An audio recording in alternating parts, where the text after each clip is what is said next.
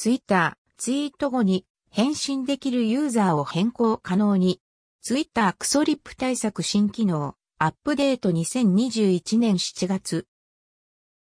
以前に発表のあった返信可能なユーザーをツイート後に返信変更する機能が正式実装開始。ツイッターリプライ範囲設定ツイート後に変更可能に返信できるユーザーを変更。オリジナリートウィーティドバイコー吉高橋、ライオンの顔、ツイッターインスタ最新情報、コウ吉 T オン07、13、2021。ツイート後に右上のをタップすると返信できるユーザーを変更というメニューが表示されます。タップすると返信可能なユーザーを選択可能に。全員、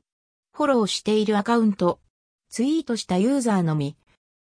ツイート時点で設定可能な3種を切り替え可能。ツイート時点では返信範囲に制限をかけて一定期間経過後にリプライを受け付けるなんてことも可能に。逆にツイートが炎上してしまったなんて際に後々リプライ制限をかけるなんて使い方もできそう。